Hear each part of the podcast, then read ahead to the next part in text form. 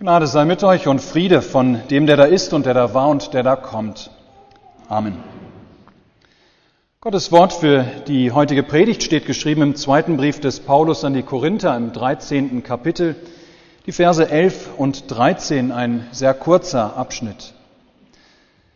Zuletzt, liebe Brüder und Schwestern, freut euch, lasst euch zurechtbringen, lasst euch mahnen, habt einerlei Sinn, haltet Frieden. So wird der Gott der Liebe und des Friedens mit euch sein. Die Gnade unseres Herrn Jesus Christus und die Liebe Gottes und die Gemeinschaft des Heiligen Geistes sei mit euch allen. Amen. Liebe Gemeinde, wenn wir heutzutage ein Problem mit einem anderen Menschen haben oder mit einer Gruppe von Menschen, dann erledigen wir das in der Regel, indem wir ein klärendes Gespräch suchen. Wir fahren vielleicht zu der betroffenen Person hin oder zu der Gruppe, wir greifen zum Telefon oder wir schicken schnell eine E-Mail. In der Zeit, in der der zweite Korintherbrief geschrieben wurde, war das noch ganz anders mit der Kommunikation.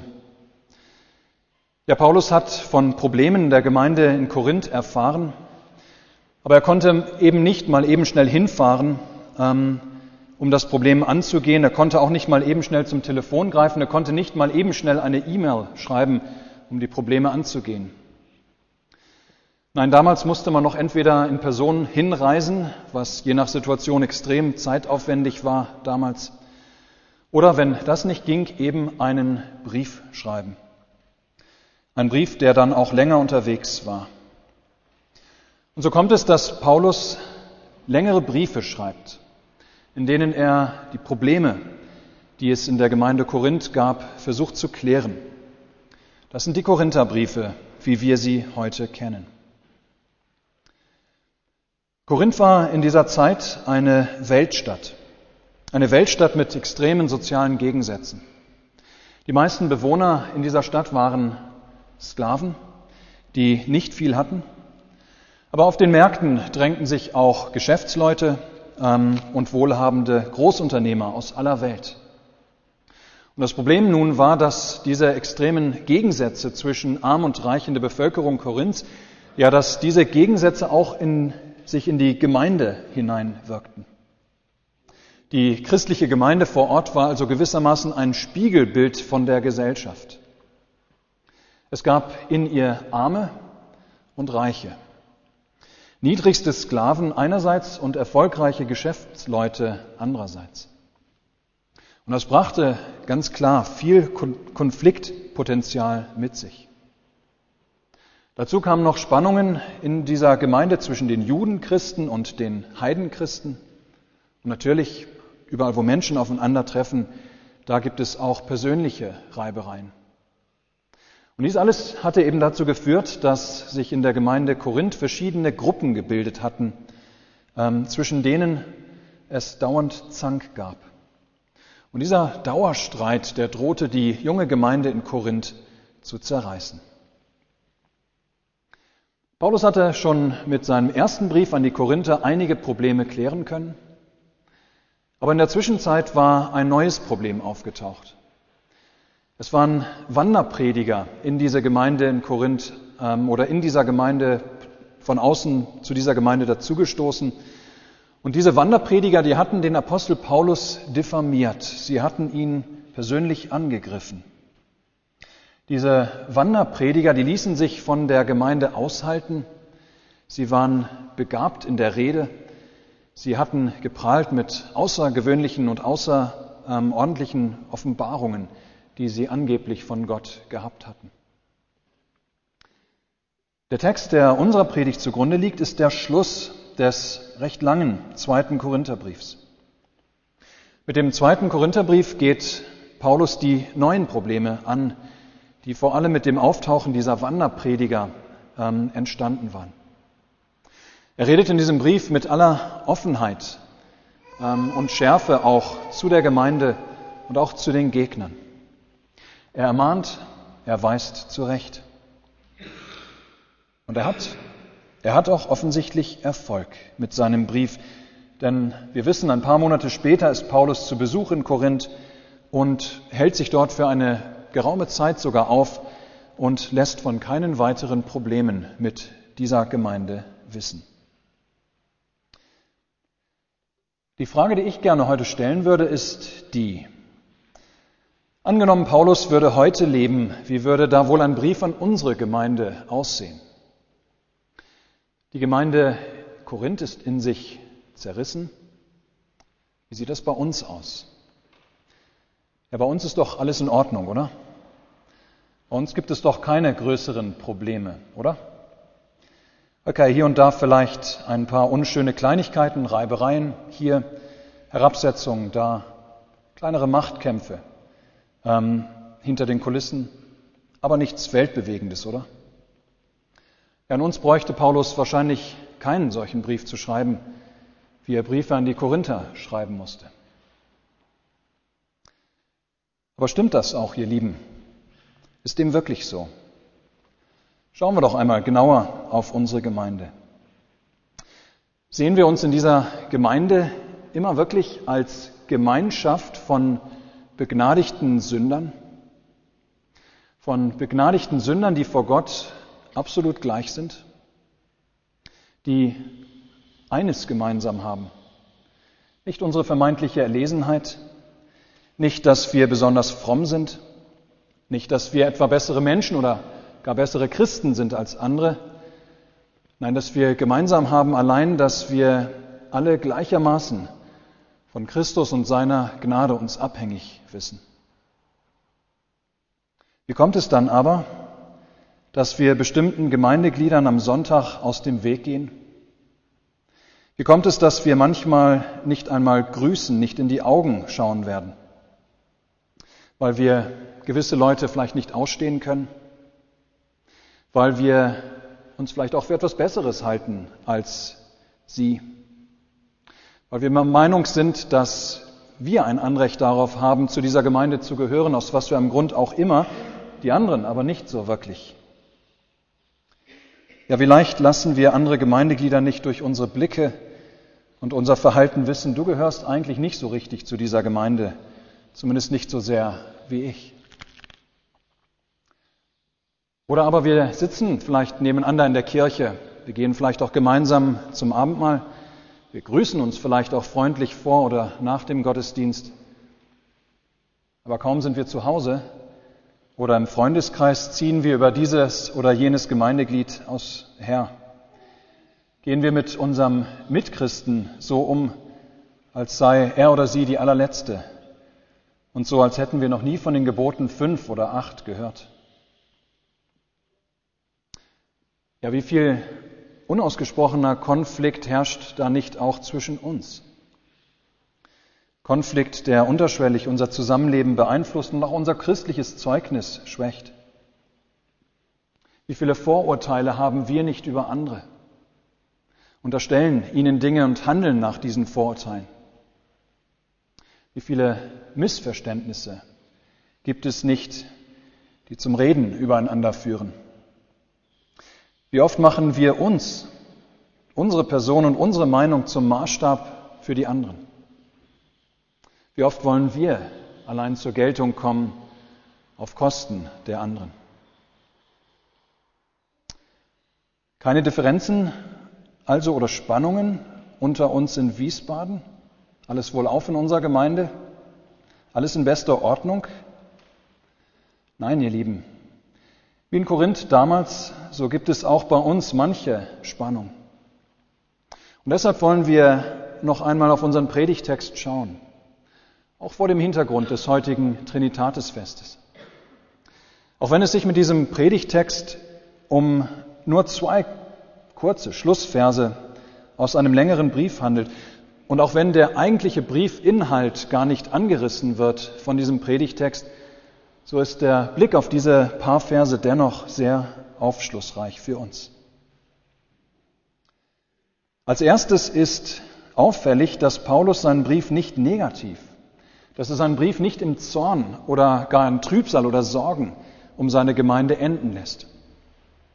Nein, er hat alles geschrieben, was er sagen will. Er hat ermahnt, er hat zurechtgewiesen, doch dann lässt er seinen Brief enden mit diesen Worten. Die Gnade unseres Herrn Jesus Christus und die Liebe Gottes und die Gemeinschaft des Heiligen Geistes sei mit euch allen. Wir können vom Griechischen her diese Worte oder diesen Vers auch als Zuspruch übersetzen. Die Gnade unseres Herrn Jesus Christus und die Liebe Gottes und die Gemeinschaft des Heiligen Geistes ist mit euch allen. Ja, Paulus schließt seinen Brief an die Korinther, in dem er die Gemeinde an den dreieinigen Gott erinnert und an sein Handeln in ihrer Mitte. Ja, mehr noch, Paulus erinnert die Gemeinde an ihre Erfahrung mit diesem dreieinigen Gott. Wie die Gemeinde doch Gott als den erfahren hat, der auf die von ihm getrennten Menschen zugekommen ist, um der ihrige zu werden, in Gnade, in Liebe und in Gemeinschaft. Gnade unseres Herrn Jesus Christus, die Liebe Gottes und die Gemeinschaft des Heiligen Geistes ist mit euch allen. Die Gnade Jesu Christi nennt Paulus an erster Stelle, und das verwundert nicht, denn die Gnade ist ja das Ganze das A und O des unseres Heils. Die Gnade Jesu Christi, die ist es ja, die auch uns vereint hier oder uns vereint hier in unserer Gemeinde. Diese Gnade Jesu Christi ist es, die macht, dass jeder von uns überhaupt in der Gemeinde ist und auch heute hier sitzt. Ja, die Gnade ist es, die allein solche wie dich und mich und alle anderen in der Gemeinschaft oder ähm, die wir ähm, die ohne Ausnahme verspielt und vertan haben im Leben, ja, die uns annimmt und ein neues Leben schenkt in der Gemeinschaft mit Gott.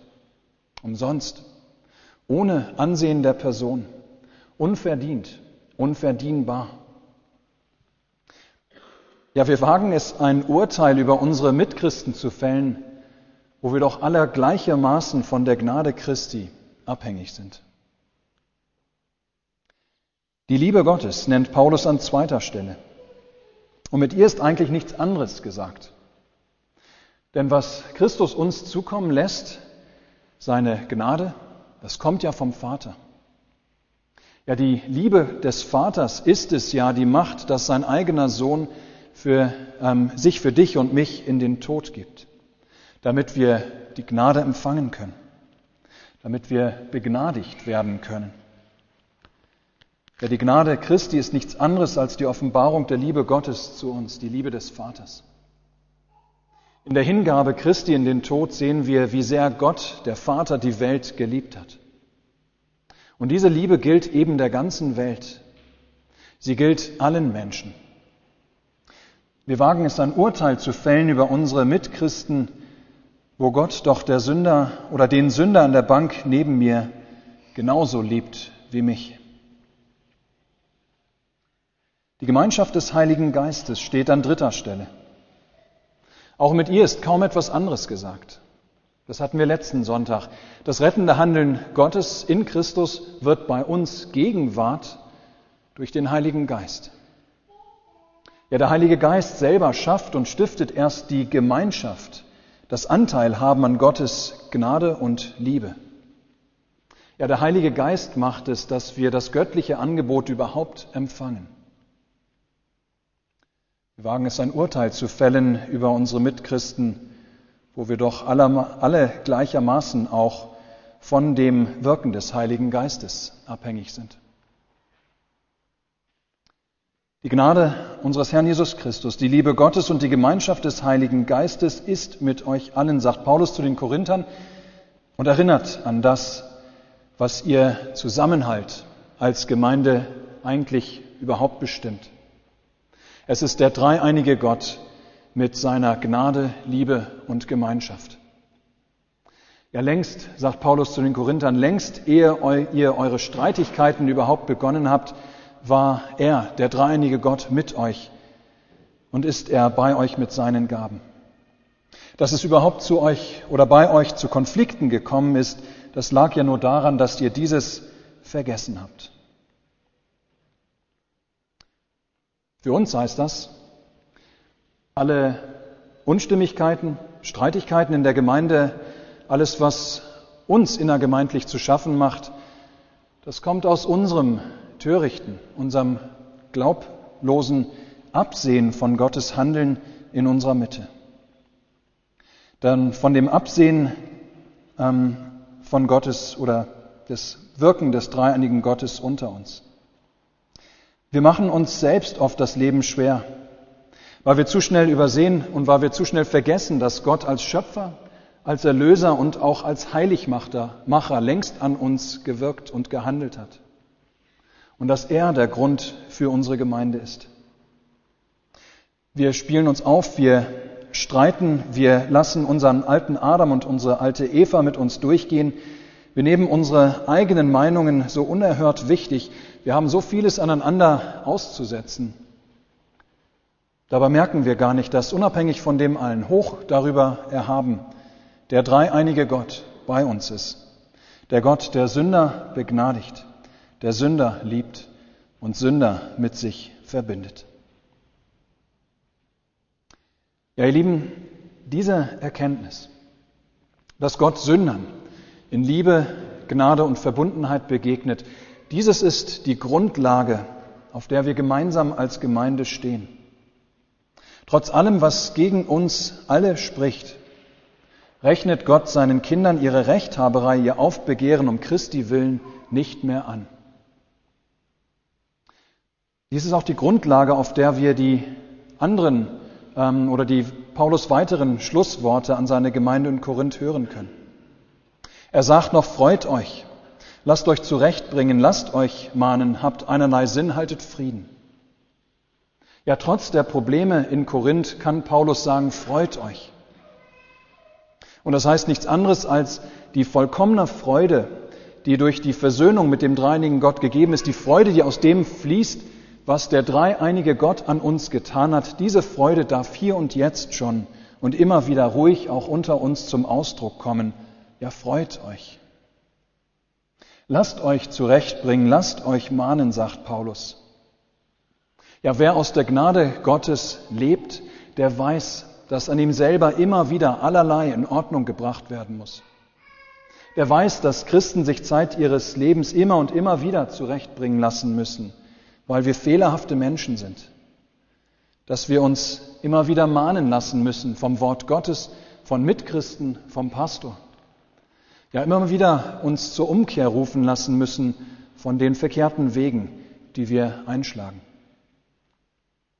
Habt einerlei Sinn, haltet Frieden, sagt Paulus. Hier ist beachtenswert, dass Paulus nicht etwa sagt zu den Korinthern, habt einerlei Meinung, Nein, habt einerlei Sinn, sagt er. Das meint etwas anderes.